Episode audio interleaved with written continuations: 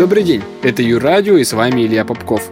Ну что, наступило 1 сентября, День знаний. Я прежде всего хочу поздравить всех студентов и преподавателей нашего Сибирского федерального с началом учебного года. И, конечно же, особенно первокурсников. У вас начинается новая жизнь, дерзайте, творите, учитесь. Ну а сегодня я немного расскажу о том, как 1 сентября стало Днем знаний и когда начинают учиться в разных странах. Вообще, День знаний – молодой праздник. В Советском Союзе его ввели только в 1984 году.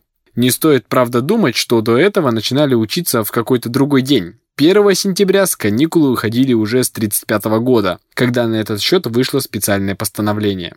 Во времена еще более давние, в царской России, в разных учебных заведениях учебный год начинался в разное время. Ну а нынче 1 сентября праздничный, но при этом рабочий день. Одновременно с нами 1 сентября начинают учиться почти все бывшие советские республики, например, Беларусь, Казахстан, Украина. Вот с этого года по ряду причин в Кыргызстане будут начинать учиться с 15 числа. Из-за короны и в Литве перенос выйдут 14 но это разовая мера. В мире же в целом, когда только не начинают учиться. Вот французские школьники страстно хотели выйти так же, как и наши, первого. Но не повезло. Первое выпало на среду, там у школьников это выходной, поэтому начинать придется второго.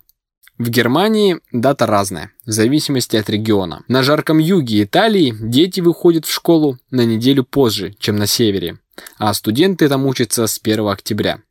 В США все зависит от конкретного штата.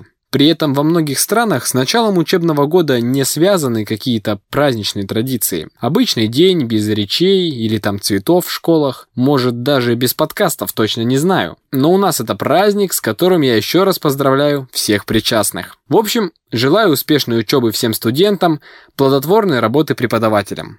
Юрадио, в свою очередь, в грядущем учебном году будет радовать слушателей самыми разнообразными подкастами. А на этом у меня на сегодня все. С вами был Илья Попков.